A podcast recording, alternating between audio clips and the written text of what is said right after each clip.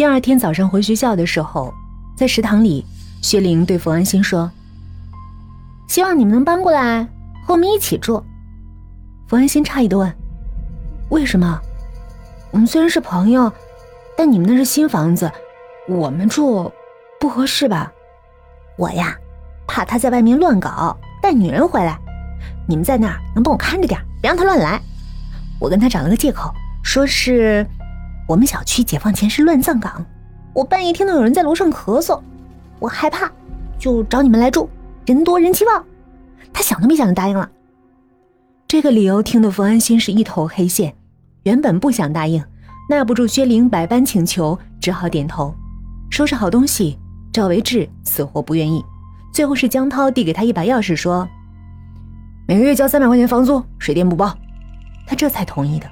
冯安心知道。三百块就是做做样子，免得伤了赵维志的自尊心。搬进去的时候，洗护用品都带齐了，听说是江涛特意准备的。他和薛玲用卧室里的卫生间，外面的卫生间归赵维志和冯安心，连沐浴露都是冯安心喜欢又舍不得买的杏仁味的。洗澡的时候，冯安心觉得一阵感动，对女友的朋友能这样的细心，江涛真是少见的暖男。搬进去一周，那天赵维志特地把麦当劳餐厅留下的汉堡给冯安心带了回来，说是当午饭。他要去兼职，没空做饭。薛玲和江涛出去吃，中午没人。冯安心打开电视，又把客厅窗帘拉上，灯光调成自己喜欢的睡眠模式。赵维志今天要加班，估计晚上才能回来。冯安心看了一会儿电视，拿起餐厅桌上的汉堡，一口咬下去。突然觉得有什么东西卡住了喉咙，轻轻咳出来，发现居然是只蟑螂头，两只眼睛正盯着自己，还有长长的胡须。冯安心立刻跑到卫生间里大吐特吐。为了这事儿，冯安心和赵维志大吵了一架。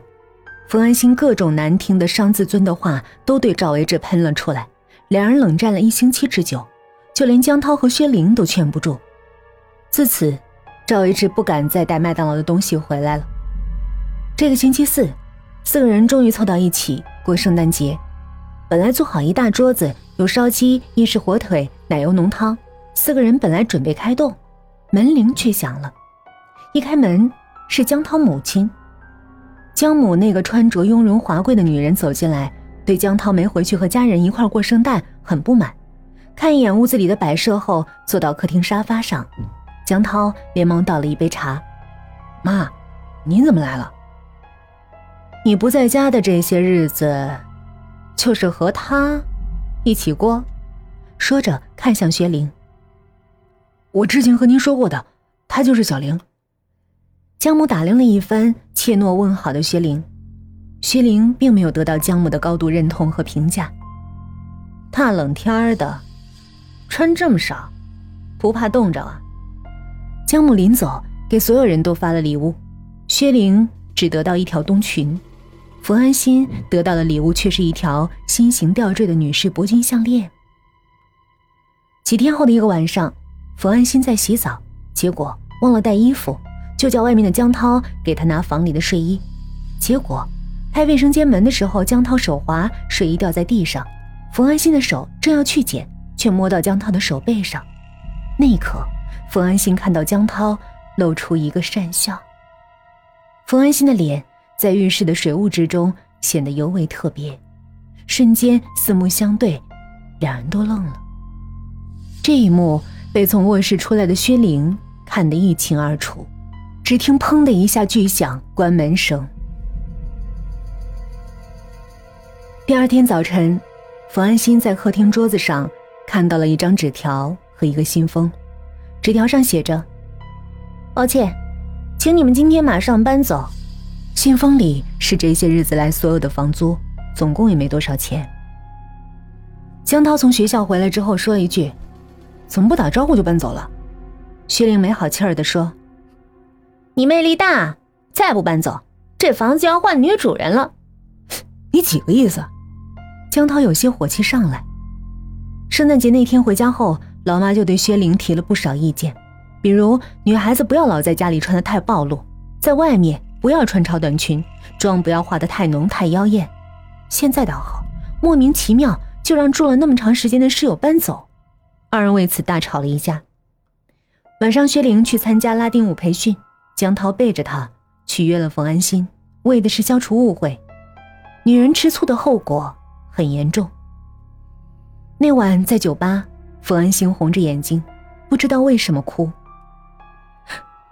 没关系，我们已经在找房子了，大不了搬回宿舍呗。这段时间打扰你们了，很抱歉。冯安心哭得犹如黄河决堤，一发不可收拾。江涛递给他纸巾：“怎么了？把我当朋友就说吧，我不会和别人说的。”原来冯安心老家打来电话，上初中的弟弟突然昏迷，医生说是严重贫血，再晚几分钟来就没命了。跟赵维志说借钱寄回家给弟弟，赵维志疯了一样的把行李里的卡和存折翻出来甩在地上，大喊：“我穷，我没那么多钱，一共就三千，是我省吃俭用给我们将来结婚买房的，你要拿就拿去吧。”我只有这么一个弟弟，是我这个做姐姐的没用。说完，冯安心呜呜大哭，酒吧里所有人都看向这个座位，江涛坐到他身边，抚慰他的肩膀。瘦骨嶙峋、不断打着颤抖的肩膀，让人心生怜悯。冯安心不自觉地靠倒在江涛怀里，眼泪把他的衣襟都浸湿了。冯安心不自觉地想到很多事儿，抽抽搭搭哭个不停。送冯安心回去的时候，江涛递过一张卡：“这里有五万块钱，卡的密码是后六位数，你先拿去应急吧。”冯安心感激涕零。那我慢慢还你，谢谢。江涛抱着她安慰，手指梳理她的秀发，是那么柔顺自然。江涛说：“你知道吗？薛玲头发很差，乱糟糟的，像鸡窝一样。每天早起梳头都会卡出梳子，而且常常掉发。保洁阿姨每天都从卧室扫出一大堆头发，我叫她不要去烫染。”她不听。前方传来“啪”的一声，二人松开对方，回头，是薛玲愣在那儿，是他因为惊讶，手里的包掉落在地上，发出了声响。